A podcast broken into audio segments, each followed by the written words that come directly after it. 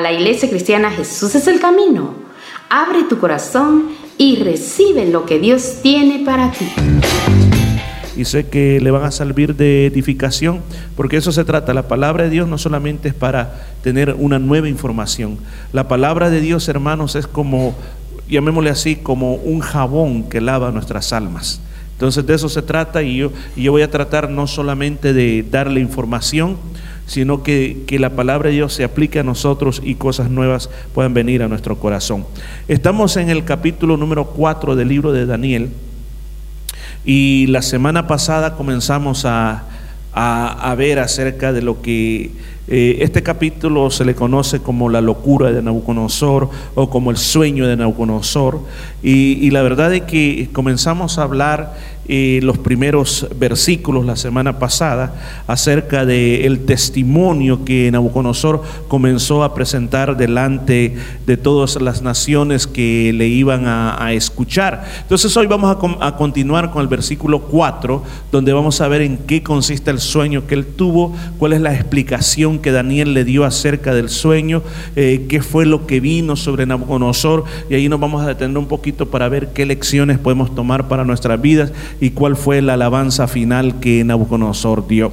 Hermanos, vamos a ir entonces básicamente para hacer corto el tiempo, yo le recomiendo que usted pueda leer en su casa completamente todo el capítulo y si es posible todo el libro de Daniel, porque el, recuerde Daniel es un libro profético, es un libro que también eh, los estudiosos de la Biblia le llaman un libro escatológico. La palabra escatología quiere decir el estudio de los eventos del futuro, de lo que está por pasar. Entonces este libro de Daniel es como que estuvimos estudiando el libro de Apocalipsis del Antiguo Testamento que nos está diciendo las cosas que van a suceder. Entonces, ¿qué le pasó a, a Nabucodonosor?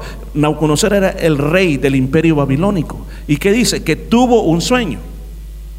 Y una de las primeras cosas que comenzamos a hablar en los primeros estudios es que una de las maneras como Dios habla al ser humano es a través de los sueños. Tiene otras maneras de hablarle, pero esa es una de las maneras.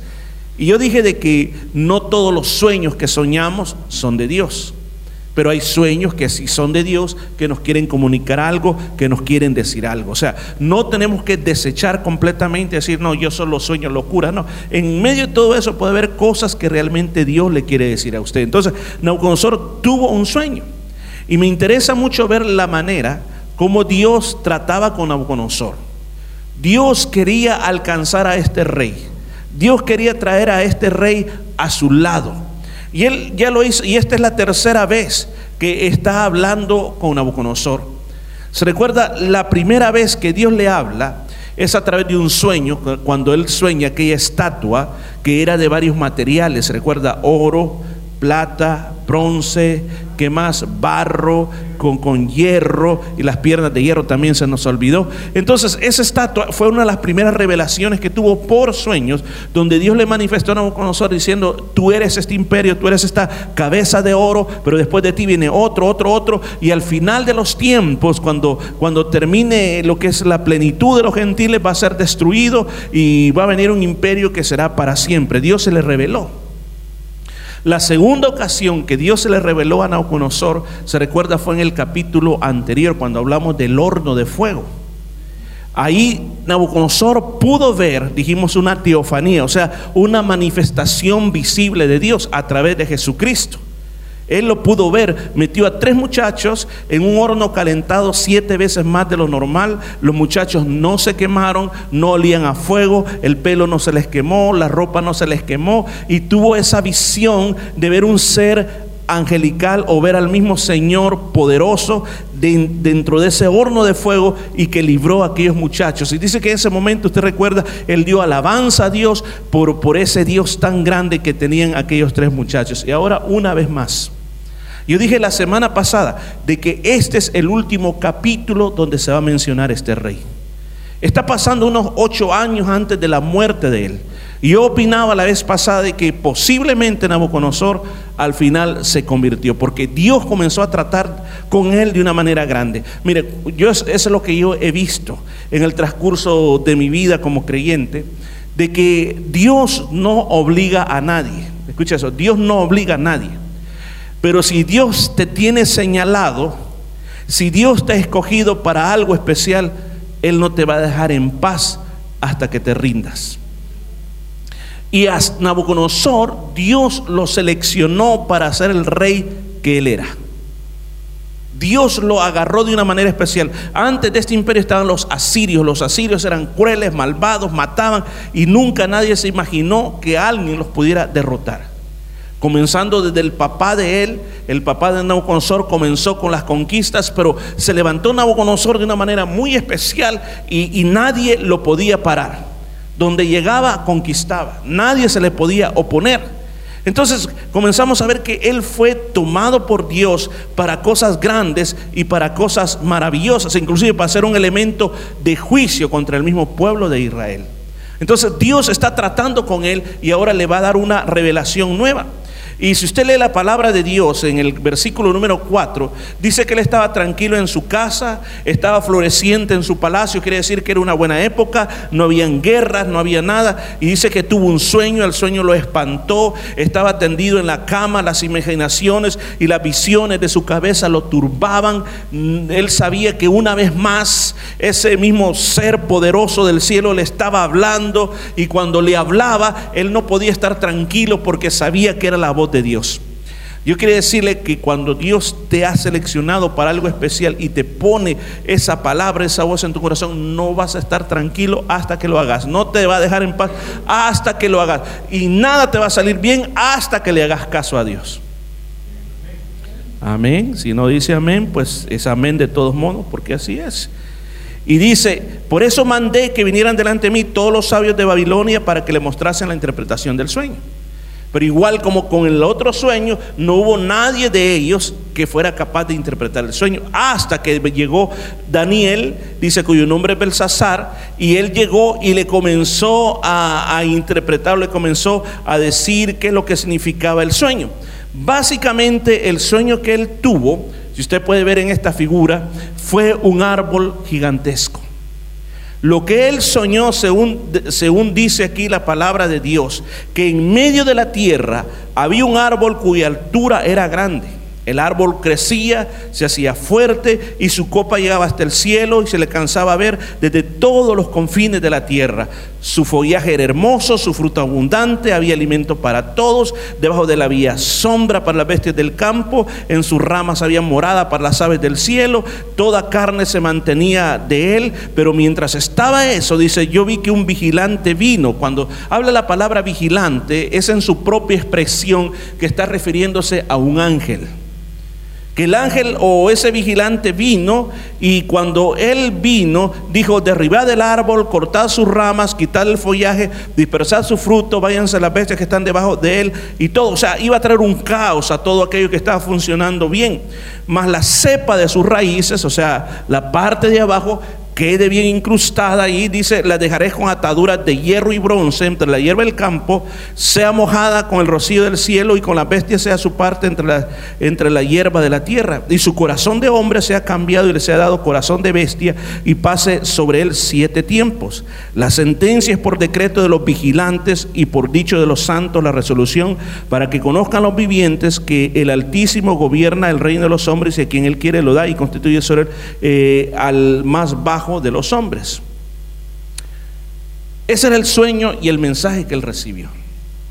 En ese sueño y ese mensaje que él recibió, una de las cosas que también al ir entendiendo cuál era la, interpretación que, que se le da, uno puede entender de que lo que va a pasar no es porque alguien de esta tierra está determinando lo que va a pasar. Si usted mira, y algo que muchas veces a mí me han preguntado, y aquí usted tiene una base bíblica para contestarse a usted mismo. Los gobiernos, ¿quién los pone? Se dice que en la democracia el pueblo los elige. Pero según la Biblia, según lo que acabamos de leer aquí, que dice en el versículo 17 que el Altísimo gobierna el reino de los hombres. ¿Escuchó? El Altísimo. ¿Quién es el Altísimo? Gobierna el reino de los hombres. Y a quien él quiere lo da y constituye sobre él al más bajo de los hombres. O sea, los presidentes actuales que hay en el mundo, querámoslo o no, es la voluntad de Dios. El presidente que tengamos en mi país, El Salvador, es la voluntad de Dios. El presidente que está en Chile, en Nicaragua, en Argentina, en Perú, eh, en Colombia, es del Señor.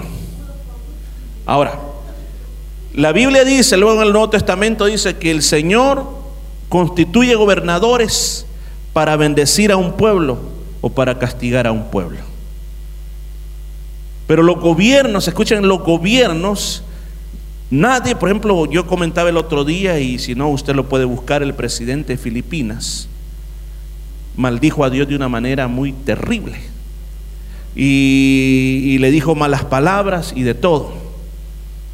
Ahora, porque él piensa de que quizás que él está sobre Dios. Pero la Biblia enseña que no, nadie se escapa de las manos de Dios. Cuando Dios dice, hasta aquí llegaste, hasta ahí llegó. Cuando Dios dice a este que nadie lo quiere, lo voy a levantar, Dios lo levanta.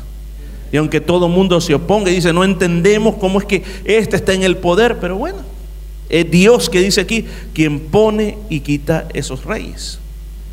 Entonces viene y, a, pesar de que he dicho esto, lo, traigo para que usted lo subraye en su Biblia y vea, y por eso dice que la palabra de Dios hay que orar por los gobiernos, hay que pedir por esos gobiernos que se haga la voluntad de Dios. Dios dice hasta cuándo un gobierno va a llegar, por más malo que sea, todo gobierno tiene un fin, tiene un momento en que va a terminar y Dios sabe qué es lo próximo que traerá para el país. Por eso es que si yo siempre digo, recuerde cuando dice, si, el, si mi pueblo, es el cual mi nombre es invocado, se humillare.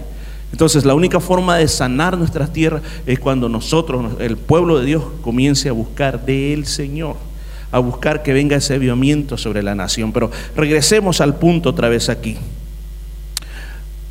dice, yo el rey Nabucodonosor he visto este sueño. Y le, dice, quiero que me des la interpretación. Y dice aquí la palabra de Dios en el versículo 19, de que por un momento Daniel se quedó atónito, sus pensamientos lo, lo turbaban. O sea, que en otras palabras, no quería decirle al rey la interpretación porque era grande lo que venía. Se lo resumo para que ahorremos tiempo. El árbol simplemente era el rey Nabucodonosor. Le dijo, tú eres el árbol. ¿Qué más? Tu imperio es lo que ha logrado dar alimentación, dar seguridad a todas las naciones, ha traído estabilidad al mundo que tú vives. Pero de parte de arriba se ha dictado una sentencia contra ti. Y esa sentencia es que tú serás echado con las bestias del campo y tu comida será la hierba del campo. Los siete tiempos son siete años. Siete años vas a estar como que fueras una bestia hasta que reconozcas que el Altísimo tiene dominio. ¿Escuchó eso? Hasta que reconozcas que lo que tú tienes no es por tu esfuerzo, no es por tus capitanes, sino es porque el Altísimo te ha dado la capacidad de hacer lo que hoy tienes. Pero algo que te voy a decir también le dice que el reino te va a quedar firme. En esos siete años nadie se va a poder poner como rey. En esos siete años el reino, después que pase el tiempo, se te va a ser devuelto y le dice, para que reconozcas que el cielo es el que gobierna es un punto de vista que los cristianos se nos ha olvidado muchas veces. Y muchas veces nos amargamos con muchas cosas que pasan en nuestros países, pensando que un nuevo presidente es la solución. Yo le digo, personas siempre serán personas. Y muchas veces, la mayoría de veces, contra lo que se lucha, después nos convertimos en lo que contra lo que estábamos luchando. Ha pasado tantas veces. ¿Cuál es el punto de vista del cristiano? El punto de vista del cristiano es recordar que el que gobierna sobre toda la tierra es el cielo. Y aún dictadores tan grandes como el famoso Hitler que se pensó que nunca nadie en la vida lo iba a poder derrotar. Ahí usted puede ver si ha leído la historia cómo es que se mira que el cielo gobierna. Que cuando llegó un momento en que él estaba preparado para invadir Inglaterra y lo hubiera podido invadir y podía derrotar, decidió no, no lo invado, mejor vamos a atacarlo por aviones. Y fue la peor decisión que tomó, comenzó a ver su derrota. Y cuando ya todo lo tenía en su mano solo para invadir y tomar aquella nación, se le ocurrió una idea, dijeron, mejor vamos a invadir Rusia uno de los errores más grandes que cometió, porque ella fue una de las primeras grandes catástrofes que él sufrió como en derrota. Pero ¿de dónde salió todo eso? Es que el que gobierna es el cielo. El que está ahí arriba es el que gobierna. O sea, si nos afligimos por nuestras naciones, hermanos, oremos por nuestros países. Pidamos al Señor que Él tenga misericordia de nuestras naciones. Clamemos al Señor personalmente en mi, en mi oración. Hay tres naciones por las cuales yo siempre estoy orando. Israel, Australia y mi nación de una manera con todo mi corazón. ¿Por qué? Porque quiero ver la mano de Dios, porque aquí nos está diciendo que el Señor es el que gobierna.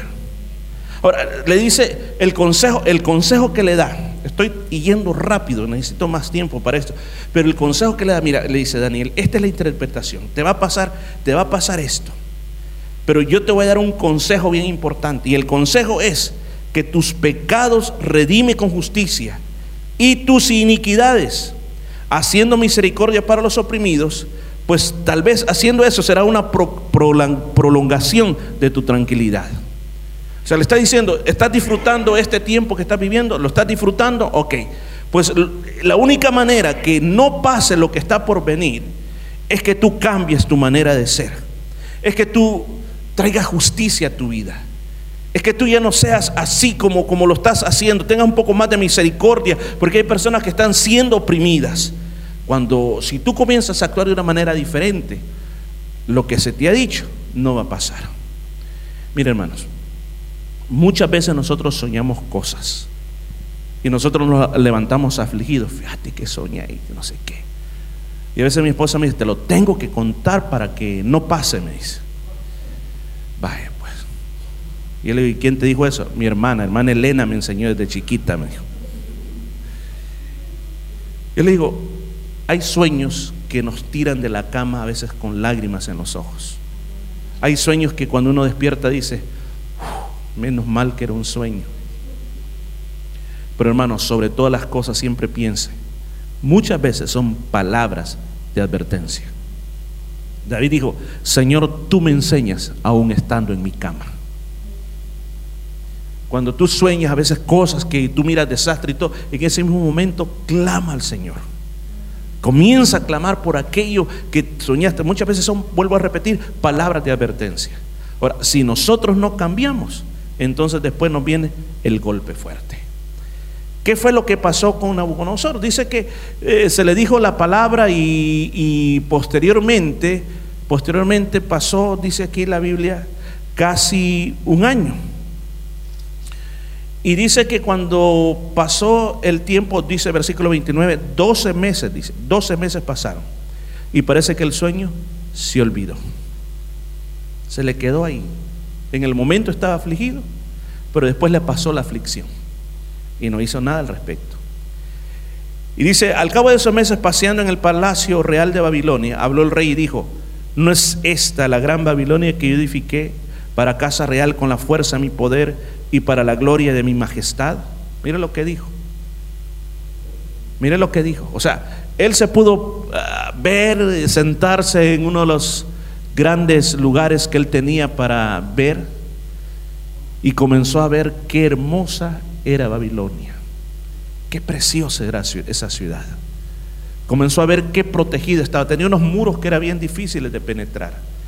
Aún más en aquel tiempo los ejércitos lo que acostumbraban era rodear una ciudad para que no hubiera comida ni agua y se murieran de hambre y así forzar a rendir. Babilonia podría sobrevivir por muchos años, aunque estuviera rodeada de ejércitos. Tenía todo, tenía dentro comida y agua. Tenían torres, por ejemplo, los famosos, recuerden los famosos jardines colgantes de Babilonia que el rey Nabucodonosor, una de las esposas que él tenía, venía de uno de esos países donde había muchas forres, le mandó a construir casi como una montaña. Un palacio lo convirtió como una montaña, ocupando la estructura y puso todos los árboles que había en el país de ellos para que ella no se sintiera triste por estar en otro país. Y eso fue considerado como una de las siete maravillas del mundo antiguo. construyó los famosos sigurat. Los sigurat son pirámides. Muchas pirámides hasta hoy en día creo que todavía se pueden alcanzar a ver esas pirámides que él, mandó hacer. Una ciudad de edificios, una ciudad de construcciones hermosas eh, que brillaba el sol. Había muchas. Recuerde que ellos habían aprendido a trabajar mucho con los hornos y poder hacer de un ladrillo, poder cristalizarlo. Era una ciudad muy hermosa. Imagino que él al ver todo lo que había logrado, él se sintió muy orgulloso de los logros que tenía. Hermanos, yo quiero decirle algo. No es malo sentirse orgulloso de los logros que nosotros hemos logrado en la vida. Pero lo malo es, y aquí es donde la mayoría del mundo no lo entiende, es atribuirle a quien se merece el honor por todo lo que hemos logrado en nuestra vida. Le digo, el mundo no lo entiende, el mundo dice, por mi inteligencia yo estoy aquí. El mundo dice, yo ando vestido como ando vestido porque yo trabajo duro y tengo dinero. Otra persona dice, lo que yo he logrado es por las personas que me ayudan, por eso es que yo he logrado esto. Y yo puedo ver aquí que dice que él comenzó a tomarse la gloria que le pertenecía a Dios para él. Porque en el sueño Dios le dijo, quien te ha puesto donde estás, soy yo. Quien te ha dado todo lo que tenés, soy yo. Quien te ha llevado a ese momento donde estás, soy yo. Pero un año después Nabucodonosor dijo, no, esto lo logré yo. Esto lo edifiqué yo. Esto lo alcancé yo. Querido pueblo de Dios, algo bien importante aquí. Es bueno sentirse orgulloso de los logros en la vida, pero nosotros a la altura que estamos, por todo lo que usted logre, dele la gloria a Dios. Este hombre no lo hizo, sino que su orgullo lo llevó a, la soberbia. Y el problema es que cuando nosotros somos soberbios, la soberbia o el orgullo mal aplicado es muy malo. Porque el orgullo mal aplicado nos lleva a nosotros a vivir independientemente de Dios. Nos sentimos tan capaces, pero tan capaces que no necesitamos a Dios. Por ejemplo, le voy a comenzar por los predicadores. Los predicadores decimos, no, si, si yo ya puedo predicar, si yo me sé la Biblia de memoria, yo soy famoso, tengo bastante gente. Entonces se nos olvida, se nos olvida depender de Dios en cuanto a esto que estamos haciendo, decir, Señor, yo soy un tartamudo como Moisés, yo, no voy a ser capaz de hablar o capaz de decir si tú no estás conmigo. O las iglesias, muchas veces las mismas iglesias se sienten orgullosas en rojo y mal aplicado el orgullo y decir, es que nosotros somos una gran iglesia. Es que nosotros somos los mejores, nosotros somos los más grandes, nosotros tenemos el mejor grupo de música, nosotros tenemos los mejores este, eh, ministros en todas las áreas, tenemos el mejor pastor. No, sí, las otras, sí, pero ni al tacón del zapato nos llegan las otras iglesias. Dice que Nabucodonosor ni tan siquiera había terminado de hablar cuando, ¡pum!, vino el juicio sobre él. O sea, la soberbia se lo comió. ¿Y qué lo convirtió? En una bestia.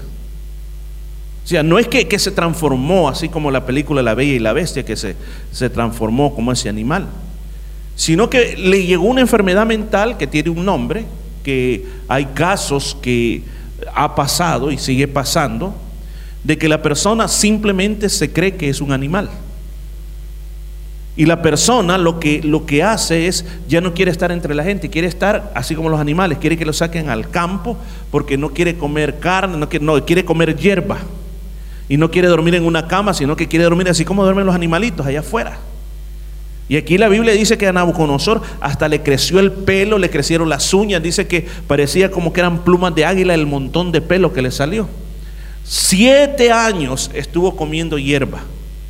Siete años, imagínense aquel hombre que, que tenía esa corona de, tan de dorada, esa ropa tan opulenta, un hombre que al que quería lo mataba, y de repente lo miran comportándose como un animal comiendo tierra. Hermanos, la soberbia, eso nos llega a, nos transforma a nosotros, nos transforma en animales. ¿En qué sentido nos transforma en animales? Porque cuando uno no reconoce que lo que uno es es por Dios, que lo que uno tiene es por Dios, hermano, eh, eh, uno es peor que un animal porque uno no ha aprendido a darle la gloria a Dios. Fíjese que eh, Salmo, Salmo 10, 11 dice, la persona orgullosa dice, Dios se, ha, Dios se ha olvidado, se cubre el rostro, nunca ve nada. Como quien dice, Él está en sus cosas y así que como no ve nada, yo puedo hacer lo que me da la gana. Una persona, mire, no me diga que una persona es humilde por el simple hecho y la forma como viste o por la forma que ah, no habla. El hermano es humildito, ¿por qué? Porque nunca dice nada, siempre está con la cabeza agachadita, así que un hermano humilde, mentiras, eso no es así. Porque muchos de nosotros el, orgullo, le es algo satánico, porque el mismo Satanás fue el primero en hacer esto, en querer ser igual que Dios. La persona eh, orgullosa, soberbia, se cree igual que Dios. ¿Por qué? Porque dice, Dios, quítate de aquí, porque yo aquí hago las cosas como yo quiero. Yo logro esto como yo quiero. No importa lo que yo tenga que votar porque yo lo hago. No importa lo que diga tu palabra, pero aquí dice se va a hacer lo que yo digo. Hermano, esa es soberbia. Cuando usted sabe qué es lo que Dios le pide a usted y usted dice, no, yo lo voy a hacer a mi manera. Número uno, el orgullo te hace vivir independientemente de Dios. Número dos, el orgullo va a anular la fe. ¿Escuchó? El orgullo va a anular la fe. Hemos pasado hablando de fe todos estos domingos. Pero muchos, muchas personas tienen un carapazón que se llama soberbia. ¿Por qué no producen fe? Porque simplemente hay demasiada soberbia. Como vuelvo a decir, se creen tan autosuficientes que no necesitan a Dios. Jesús llegó a su pueblo de Nazaret. Y cuando él llegó a su pueblo de Nazaret, dijeron, vos, vas a hacer milagros aquí. Si vos sos aquel muchachito que andaba corriendo ahí con los pantalones rotos, es el que andaba con los carritos de madera. Y yo venir diciendo que sos el Mesías, ¿cómo va a ser eso? No creyeron en él. No lo vieron como Dios, lo vieron como cualquier muchachito que andaba por ahí. Entonces cuando hay soberbia en nuestros corazones, nosotros no creemos en los milagros de Dios, porque escúchenme, para, para creer en los milagros de Dios y tener fe, lo primero que hay que hacer es renunciar a nuestro poderío y depender del poderío de Dios. Yo siempre aconsejo a los hermanos músicos, no toquen los domingos de acuerdo a sus capacidades, toquen de acuerdo a la unción que Dios va a poner en ustedes. Tomen de esa unción para ministrarle a la iglesia esa unción, porque cuando hay soberbia, la soberbia anula la fe. El orgulloso o el soberbio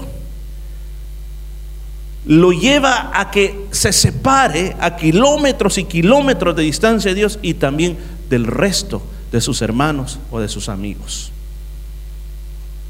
Yo creo que no hay peor cosa que quizás a usted le caiga mal que una persona soberbia.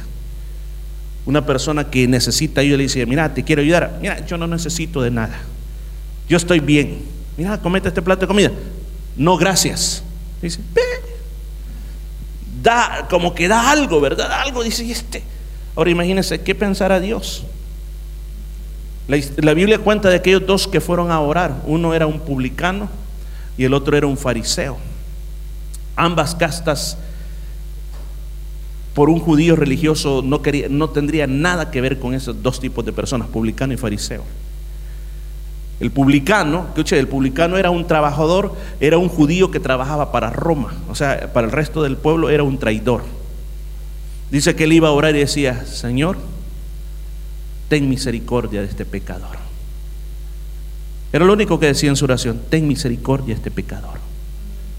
Pero el fariseo, escuche, el fariseo, que muchos no los querían por el aspecto de que se creían la pureza de Dios en esta tierra que pensaban que solo ellos eran los únicos santos, los únicos perfectos.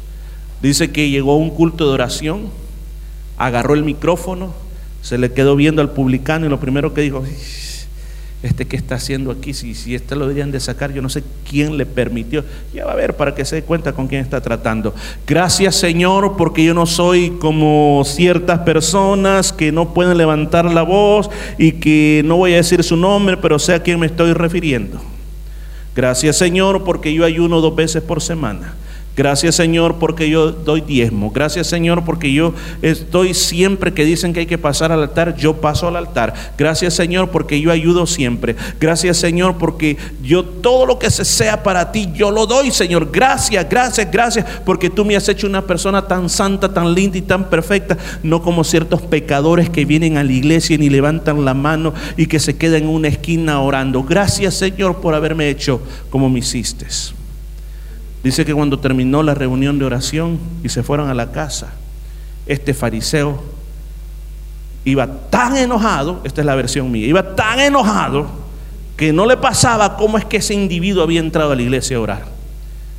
Pero ese individuo que se humilló, salió y llegó feliz a su casa, llegó cambiado, llegó renovado, llegó con una sonrisa muy grande y dice, ¿sabes qué? Dios me habló. ¿Sabes qué? Dios me tocó. El mismo Señor dice que el que se exalta, ¿qué dice? Será humillado. Y el que se humilla, ¿qué pasará? Será exaltado. Nabucodonosor, siete años pasó en esa condición. Examinámonos nuestra vida, por favor, por un momento. Ya nos vamos a la casa. Examinamos nuestra vida por un momento. Yo dije el otro día, pregúntale a la persona más cercana a ti. No le preguntes a cualquiera, no, pregúntele a una persona muy cercana a ti. Mira, vos crees que yo soy soberbio. Yo no le digo, pregúntate a ti mismo, que usted, usted mismo va a decir, no, hombre, si tú, tú eres bien humilde. Hermano, humildad te deberían de llamar. No, pregúntele a una persona bien cercana a usted que sabe que le va a decir la verdad. Ni me vaya a preguntar a mí porque con tal que no se enoje, le voy a decir, sí, usted es humilde. No, pregúntale a una persona de esos que te, van a decir la verdad en tu cara. Decir, mira, vos pensás que yo soy soberbio. Pongámonos en el, en el espejo. Pongámonos en el espejo y decir, Señor, ¿qué pasó conmigo? ¿Cuál es mi situación? El problema es, hermanos, el problema es, es que hay, escuchen esto, no es que yo puedo ser así y no habrá consecuencias. ¿Escuchó lo que acabo de decir? Quedarme en la misma condición y pensar que no hay consecuencias. Hermano, la bestialidad va a entrar a nosotros. En esa bestialidad, hermanos, en vez de estar comiendo de lo de Dios, vamos a estar comiendo hierba. Y comer hierba son esas situaciones amargas que estás pasando por culpa de tu soberbia. Porque no te has querido humillar. Una película que tal vez la ha visto que se llama Pablo, que hace poco ha salido, o el año pasado salió, que uno de los actores, ese uno de estos de la, de la Pasión de Cristo, el mismo actor, sale en esa película, y él eh, hace, hace el papel de, de, Lucas en la película. Y vi una, una disertación que él está haciendo en una universidad donde están presentando la película. Y él dice, hubo un hombre, dice, que el Señor, dice, le cambió, no un nombre, dice, una letra, pero esa letra le cambió toda la vida. El nombre original, el nombre original de Pablo era Saulo, o sea, el nombre Saúl en la Biblia. Y ese nombre significa grande. Dice, y el Señor se lo cambió a Pablo. Pablo significa pequeño. Una letra. Saulo, Pablo. Yo quiero decirle este día, vamos a nuestras casas, hermanos, pero la palabra de Dios hay que meditarla. ¿Qué quiero decir meditar? Eso es, podemos pensar sobre eso tomar ciertas medidas. ¿Qué voy a hacer con la palabra que se me predicó? Yo al, ver esta palabra sé que me falta tiempo, me falta mucho tiempo para profundizar más, pero es como para ponerme un espejo en mi vida espiritual, decir, Señor, ¿cómo estoy siendo yo? Estoy siendo humilde, acepto cuando me dicen cosas que yo tengo que cambiar, las acepto. Señor, estoy viviendo a mis capacidades diciendo, Señor, esto yo lo puedo hacer, en vez de decir, Señor, hazlo en mí. Revisemos nuestra vida esta noche, hermanos. Y pidámosle al Señor que a todos nos haga Pablos. ¿Qué quiere decir esto? Pablo significa pequeñitos. Inclinen su rostro un momentito. Con Nabucodonosor, sí. Lo que dice aquí la palabra de Dios, dice que en los versículos 34 al 37, de que cuando él reconoció, después de los siete años, volvió a la normalidad y lo tomaron y lo volvieron a ser rey. Y él escribe al final de su testimonio, él alzó a los ojos a los cielos y mi razón fue devuelta. Quitó los ojos de él y los puso ahí arriba. Y dice, bendije al Altísimo, lo alabé, lo glorifiqué al que vive para siempre, eh, cuyo dominio es por siempre y por todas las edades. Y todos los habitantes de la tierra son nada. Y él hace la voluntad en el cielo y en la tierra, nadie lo puede detener. Alabo, engrandezco y glorifico al Rey de los cielos porque sus obras son verdaderas, sus caminos justos. Y mire con qué termina la frase final. Y él puede humillar a los que andan con soberbia. Ahí está dicho todo el mensaje. Y él puede humillar a los que andan con soberbia. Gracias, hermano. Oremos. Padre querido, te agradezco, Señor, por este estudio de este día, donde yo sé que tu Espíritu Santo has hablado más de las palabras que yo he hablado.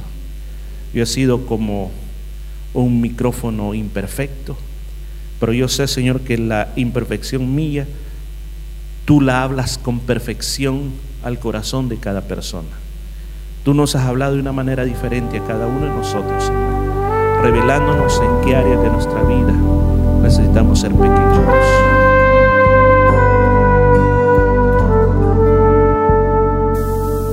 Ahora que la palabra de Dios ha sido hablada a tu corazón, si tú deseas comenzar una relación personal con nuestro Señor Jesucristo, yo te invito a que hagas esta oración conmigo. Señor Jesús, reconozco que soy un pecador y que tienes el poder para limpiarme de todo pecado. En este día, te invito a que tomes mi vida y me limpies de toda maldad. Gracias por perdonarme y recibirme como tu Hijo. Amén. Si hiciste esta oración con fe, ahora eres un hijo de Dios. Te invitamos a que nos visites en la iglesia cristiana Jesús es el Camino. Estamos ubicados en el número 73 de la Nolamara Avenue en Nolamara. Asimismo, te invitamos a que leas tu Biblia. También ora Orar es hablar con Dios. Habla con Dios todos los días. Habla con el Señor y dile todo lo que tú sientas en tu corazón. Y también por último, te invitamos a que le cuentes a otros de ese paso tan maravilloso que tú has dado en tu vida y esto será de gran bendición para otras personas. Y ahora queremos darte la bienvenida a la gran familia de Dios, ya que la palabra del Señor nos dice que a todos los que le recibieron, a los que creen en su nombre, les ha dado el derecho de ser hijos de Dios.